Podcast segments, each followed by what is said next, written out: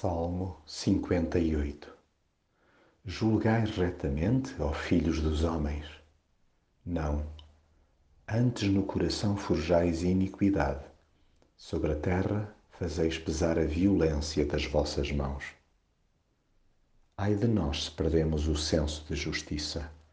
Não se confunda isso com o andar por aí pelos cantos, a lastimar a nossa triste sorte ou a embirrar com o meio mundo erga-se sim a voz para expressar o vivo desejo que aqueles que detêm o poder governativo optem por o exercer com equidade.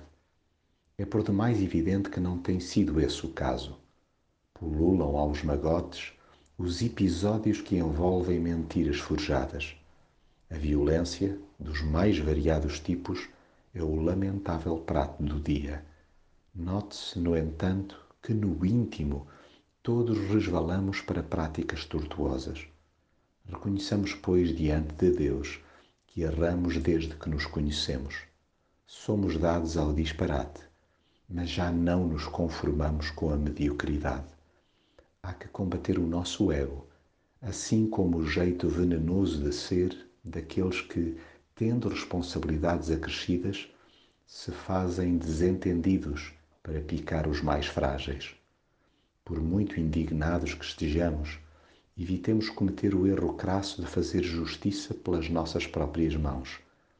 Recorramos a todos os meios legais ao nosso alcance e, sobretudo, não descuremos a potente direita de Deus. Ele tem um gancho letal que deixa sem fala os arrogantes.